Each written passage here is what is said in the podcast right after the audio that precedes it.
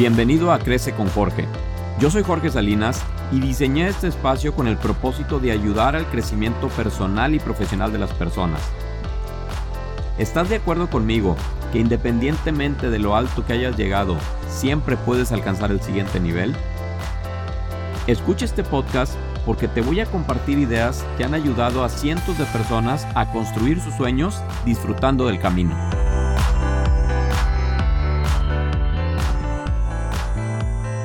¿Alguna vez has visitado algún lugar donde jugabas de niño?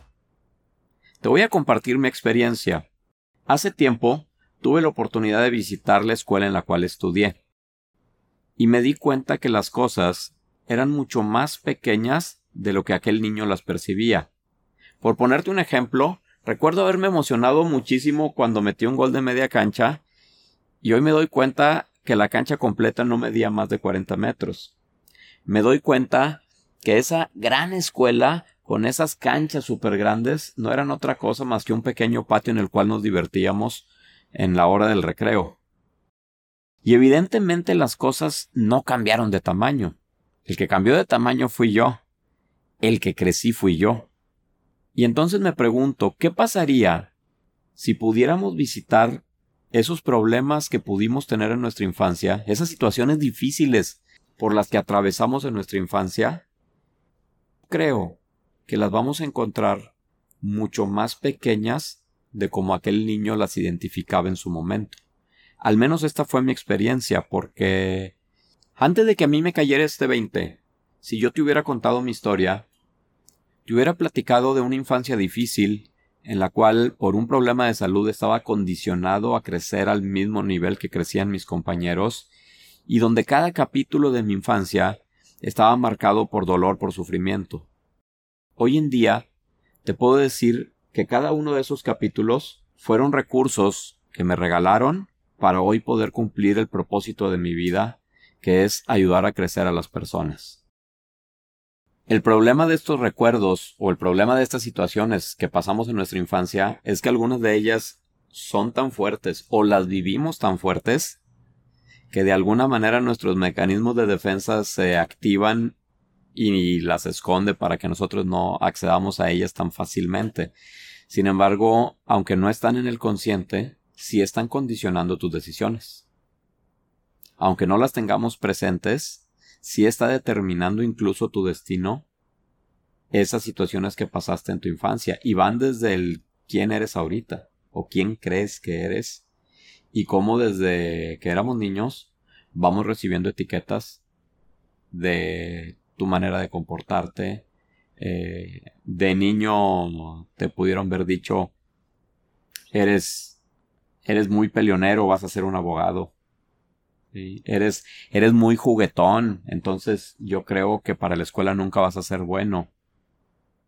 Híjole, para los números siempre fue mejor tu hermano de lo que fuiste tú todas este tipo de etiquetas creo que de alguna manera van siendo conocimientos que vamos adquiriendo y que probablemente hoy en día estén obsoletos, pero que mientras tú creas que son actuales, eh, van a estar condicionando tu, tu proceder.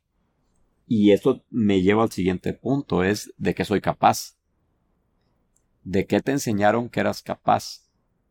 Y te voy a poner un ejemplo. El, cuántas personas de niños les dijeron que tenían muy bonita voz y que seguramente podían cantar extraordinario y empiezan a cantar extraordinario porque les dijeron que cantaban extraordinario.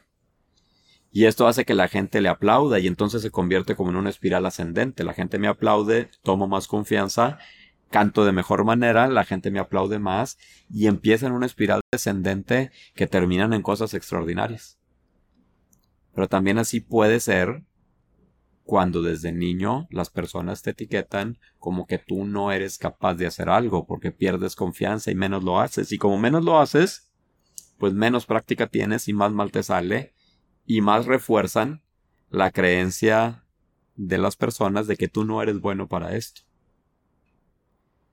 Otro punto que considero importantísimo tiene que ver con me merezco estar donde quiero estar. Y esto tiene que ver con el perdón y tiene que ver con muchas cosas que pudimos ver vivido de niños y que hoy en día sentimos o podemos sentir que no somos merecedores de estar en el lugar donde queremos estar. Y entonces de pronto esto funciona como un autoboicot de decir estoy a punto de lograr cosas extraordinarias y tú crees que algo pasa y que el universo te bloqueó, pero puede ser que realmente haya sido tú el que inconscientemente te hayas bloqueado porque sientes que no mereces estar donde tus sueños dicen que debes de estar. Pensemos en todos estos impactos colaterales de alcanzar nuestros sueños, en todas estas creencias que tenemos de que no se puede tener todo en la vida. Entonces, te voy a poner un ejemplo. Si tengo dinero, probablemente voy a dejar de tener salud. O afortunado en el juego, desafortunado en el amor.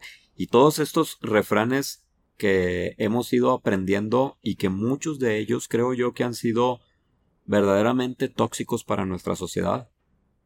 Chango viejo no aprende maroma nueva. Y el que nace para tamal del cielo le caen las hojas. Lo cual está limitando a la persona a que si la sociedad cree que naciste para algo, tú no vas a tener el poder para cambiarlo y para hacer las cosas que tus sueños te dicen que debas de hacer. ¿Te hace sentido? Estoy convencido que nuestra mente funciona como un piloto automático en el cual la mayoría de las decisiones que tomamos están hechas en función de creencias que hemos aprendido, de situaciones que ya hemos pasado similares. Y esto está muy bien porque creo que no podríamos estar deteniéndonos y razonando cada una de las pequeñas decisiones que tomamos en nuestra vida. La pregunta es si este piloto automático está programado para llegar al lugar donde queremos llegar. La pregunta es qué tanto este piloto automático está cargando ciertos vicios que a lo mejor en su momento fueron muy valiosos para nosotros, pero que hoy en día necesitamos modificarlos. Normalmente un piloto de, de un avión traza la ruta, tiene su piloto automático encendido, pero está al pendiente de que ciertos vientos no desvíen la ruta y entonces interviene y la corrige y, se vuelve a meter a la ruta. Y esa es la invitación que te quiero hacer hoy. Que eches un vistazo a la ruta, obviamente pensando en el destino que quieres llegar y que te des cuenta si los vientos de tu infancia no han desviado el camino y no te están llevando hacia un lugar que no es el lugar soñado. Porque estoy convencido que si tú sueñas estar en algún lado, debes de hacer todo lo que está en tus manos para estar ahí. Y no creo que haya efectos colaterales. Y no creo que tengas que destruir tu familia para poder ganar el dinero que quieres. Y no creo que llegando el dinero la salud se va a ir. Y no creo que ganando dinero te conviertas en una mala persona, porque a final de cuentas considero que el dinero es un potencializador de nuestras intenciones. Si tú eres una mala persona, con dinero te vuelves más peligroso. Pero si tú eres una buena persona, con dinero te conviertes en una mucho mejor persona porque puedes ayudar a más gente. El impacto de tus intenciones se va a potencializar según tu capacidad para generar dinero. Y bueno, para cerrar este capítulo, me gustaría hacerte la siguiente invitación. Tener el valor de regresar y encontrarte con el niño que alguna vez fuiste. En mi caso, la programación neurolingüística y la meditación fueron las herramientas que yo utilicé.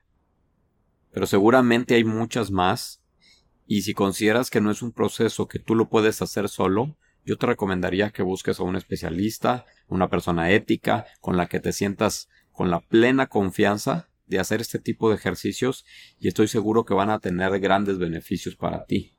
Porque creo que ese niño que fuiste está lleno de recursos que hoy en día los puedes utilizar en tu vida para llevar a cabo tu propósito.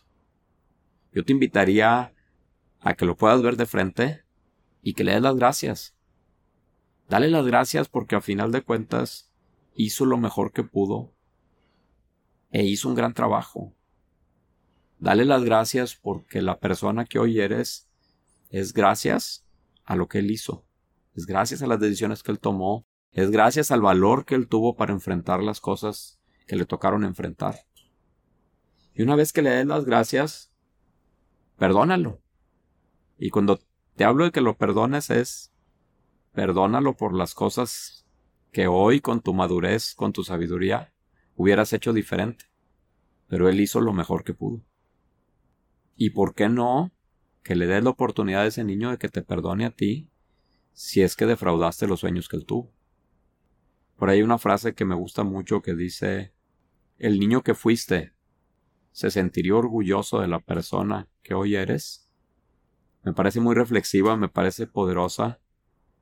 Si es así, si se, si se sentiría orgulloso, pues qué padre. Creo que tienes que agradecerle mucho a la vida y tienes que agradecerle mucho otra vez a ese niño y agradecerte a ti. Y si no se siente orgulloso, pues yo considero que nunca es tarde. Nunca es tarde para enderezar la puntería si es que consideras que estás apuntando para un lugar que no es el adecuado y, y ponerle foco a esas cosas que van a mover la aguja para que tú puedas cumplir tus objetivos y darle la satisfacción a ese niño que alguna vez fuiste. Date la oportunidad de visitarlo.